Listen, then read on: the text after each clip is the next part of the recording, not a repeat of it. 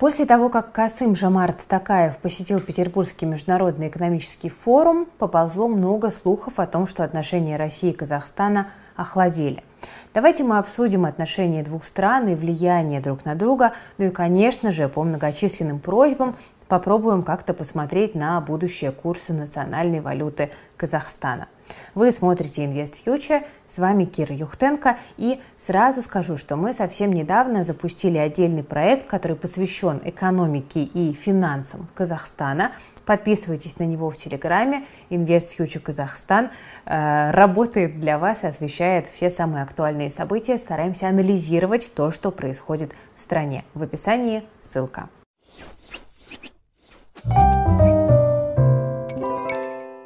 Ну, давайте мы начнем с главного новостного повода, который не дает многим покоя. Что же все-таки произошло на Петербургском международном экономическом форуме?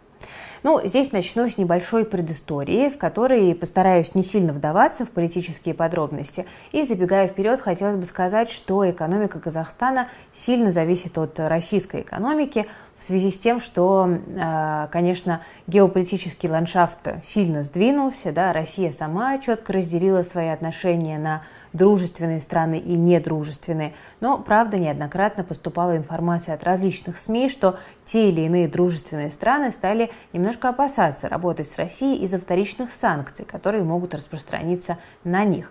Поэтому вопрос о соблюдении санкций против России, э, там, неприсоединение к осуждению последних событий стали для России главными признаками для деления на дружественные и недружественные страны.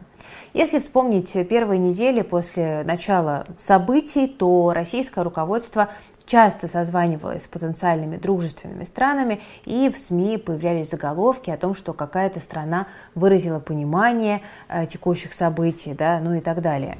И вот мы, соответственно, подошли к Казахстану. Какую позицию в этой ситуации заняла страна? И вот тут как раз многие вспоминают начало года, когда по Казахстану пролетели такие своего рода протесты, беспорядки со столкновениями с правоохранительными органами, там, поджогами административных зданий. И после этого президент Казахстана, господин Такаев, запросил поддержку у ОДКБ. ОДКБ – это Организация договора о коллективной безопасности. По сути, это в какой-то степени аналог НАТО, но в данный момент с одним важным существенным различием. Границы действий НАТО не очерчены, то есть НАТО может быть везде, а ОДКБ не осуществляет деятельность за пределами государств-членов договора. Так вот, многие стали говорить, что вместо ОДКБ Казахстану тогда фактически помогла Россия, и теперь Казахстан точно Россию будет поддерживать. И вот тут на ПМФ мы увидели то, что можно назвать э, дистанцией ковидной в полтора метра, но только название этому кажется политическая дистанция, когда Такаев в интервью, опубликованном на России-24 после ПМФ, сообщил следующее, цитата, «Подчеркиваю, не Россия, а ОДКБ. В России некоторые лица перевирают эту ситуацию, утверждая, что Россия спасла Казахстан, а Казахстан должен теперь вечно служить и кланяться в ноги России. Я считаю, что это совершенно неоправданные рассуждения, далекие от реальности. Ну, собственно, конец цитаты. Важно отметить, что Такаев сообщил это после того, как на одной сцене ПМФ с президентом России Путиным публично и в присутствии Путина отказался э, признавать независимость там, ЛДНР, и на это отреагировали негативно некоторые российские политики. Но, правда, ситуация на ПМФ действительно была довольно специфическая, учитывая, что интервью на сцене брала Маргарита Симоньян, жена телеведущего Тиграна Киасаяна, которому МИД Казахстана хотел в апреле запретить выезд из-за оскорблений в адрес народа Казахстана. Ну, на самом деле, чтобы проанализировать отношения России и Казахстана, далеко ходить не нужно, потому что все есть, в принципе, в последнем интервью президента Такаева. Самое важное для нас, если мы возьмем тему санкций, а, то а, Такаев заявил, что санкции – это санкции, и Казахстан их нарушать не должен. Это такая важная сформулированная позиция. Ну, то есть кажется, что в такой ситуации Казахстан нарисует свои линии на песке во взаимоотношениях с Россией. Но не спешите думать, что отношения Казахстана и России в данный момент находятся в каком-то кризисе. Скорее всего, это, наверное, можно назвать установлением каких-то границ в отношениях, когда меняется весь мир. Хотя проблемы определенные есть, но все-таки Казахстан и Россию много объединяет, и главное это, конечно же, сухопутная граница протяженностью в, там, по-моему, 7600 километров. Кроме общей границы, объединяет и общая экономическая модель, направленная на развитие добывающей промышленности и топливно-энергетического комплекса. И это одновременно одинаково негативно влияет на страну при снижении цен на сырье, особенно на энергоресурсы. Ну, то есть, проще говоря, падение цен на нефть негативно будет влиять как на российский рубль, так и на казахстанский тенге.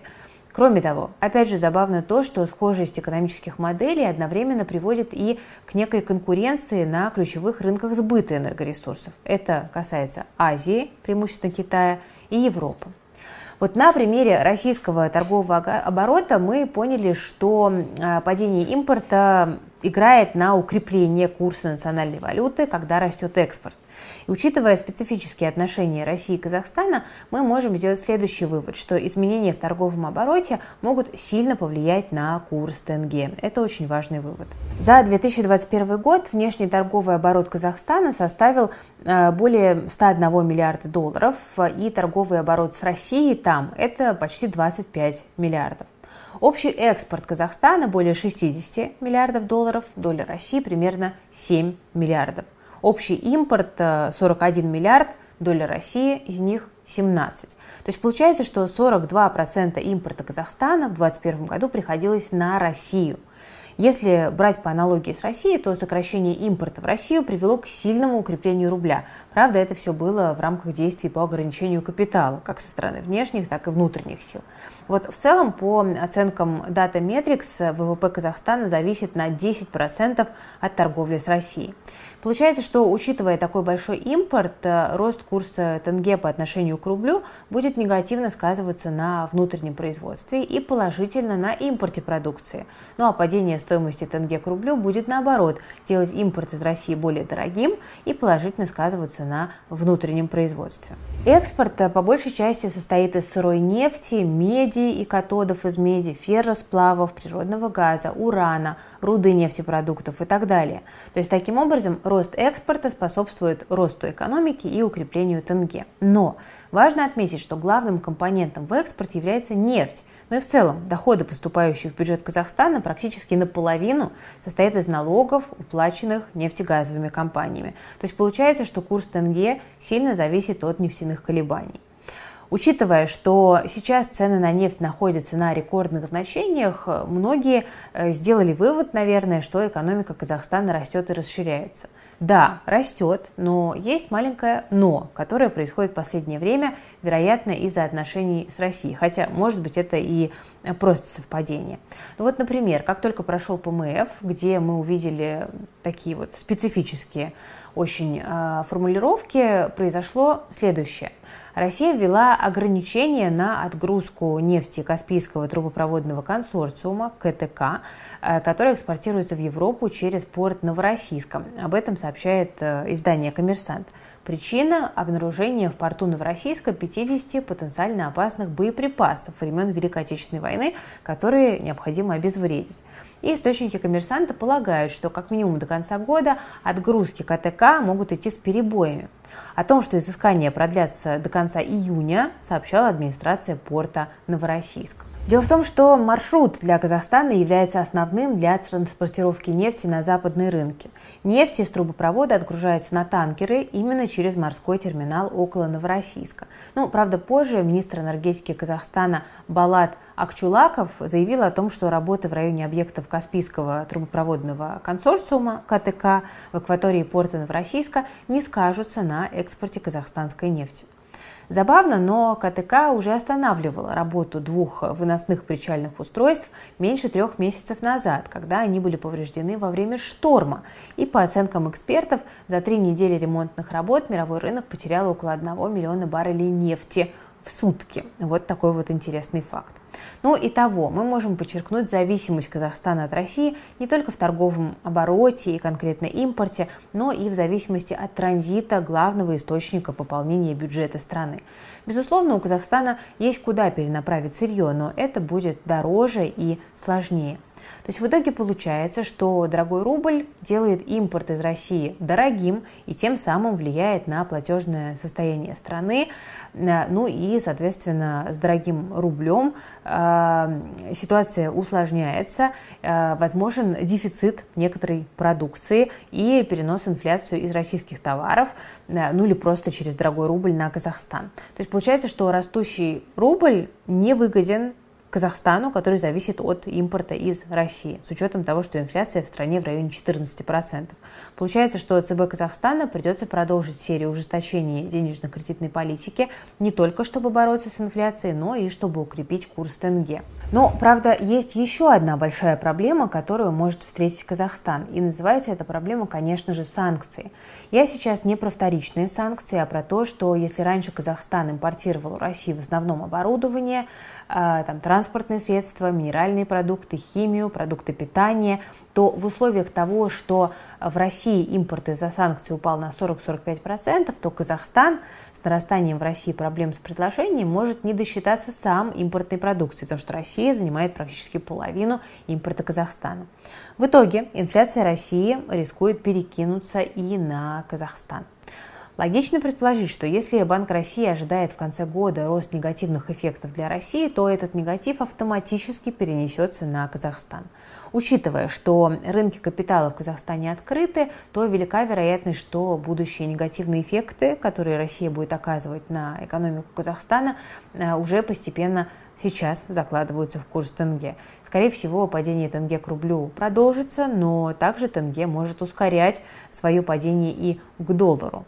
Я напомню, что американская экономика продолжает борьбу с инфляцией, где Центробанк поднимает процентную ставку более широкими шагами, чем ранее это предполагалось, именно для того, чтобы справиться с э, ростом цен. Капитал во всем мире продолжает сбегаться в доллар, это отражается на индексе доллара США – рост ставок в США и так будет негативно воздействовать на национальную валюту Казахстана, но также еще и импортированная инфляция из России может негативно влиять на курс по отношению к доллару. То есть получается, что доллар в ситуации вин-вин по отношению к казахстанской валюте к концу года, э, скорее всего, будет находиться. Но также большую неопределенность вносит риск вторичных санкций против Казахстана. Все-таки он есть. Э, Казахстан пытается держаться на нужном расстоянии с Россией, чтобы под них не попасть. Но такое положение Казахстана может России не очень нравиться. И это может приводить в итоге к каким-то геополитическим маневрам. И получается, что Казахстан в данный момент зажат между Россией и Западом. У Казахстана в итоге получается такая невероятная сложная задача лавировать геополитики, чтобы отстаивать свое дальнейшее экономическое восхождение и а, благополучие. Ну и учитывая геополитический фактор, это все добавляет на горизонте тенге и к рублю, и к доллару довольно большой негатив, и, скорее всего, он продолжит свое снижение. Ну, важно следить за тем, где будет находиться экономика Казахстана в конце года, и с учетом всех вытекающих важно следить за тем, где будет находиться Казахстан геополитически к концу года, так как основное падение рубля э, намечено в момент начала действий всех введенных против России эмбарго, и если экспортные потоки в Россию начнут падать в конце этого года, в начале следующего, то тенге скорее всего, сделает резкий разворот против рубля, но не против доллара. Тут, конечно, еще много рассуждать можно о природе тех высказываний, которые делал господин Такаев, выступая на ПМФ. Возможно, это э, какая-то в некотором смысле осознанная и, может быть, даже с кем-то согласованная позиция, которая необходима для того, чтобы Казахстан продолжил существовать как некое окно, открытое, через которое в том числе и российский там, бизнес, и не только бизнес могли бы осуществлять все необходимые операции но э, тут уж можно только предполагать, существуют разные точки зрения, и мы ничего здесь, конечно же, не утверждаем. Ну, вот как-то так выглядит текущая ситуация, друзья. Надеюсь, что разбор был вам полезен. Отпишитесь в комментариях, кто у нас из Казахстана, кого интересует э, в целом экономика Казахстана для того, чтобы развивать там, допустим, бизнес в новых э, сложившихся э, реалиях. Ну и еще раз приглашаю вас всех присоединиться к нашему телеграм-каналу Invest Future Казахстан. Ссылка на него есть в описании. Там мы каждый день публикуем полезную информацию, которая как-то помогает понять, что же все-таки происходит э, сейчас. Надеюсь, что вам будет интересно. С вами была Кира Юхтенко, команда Invest Future. Спасибо за внимание. Всем пока, берегите себя и свои деньги.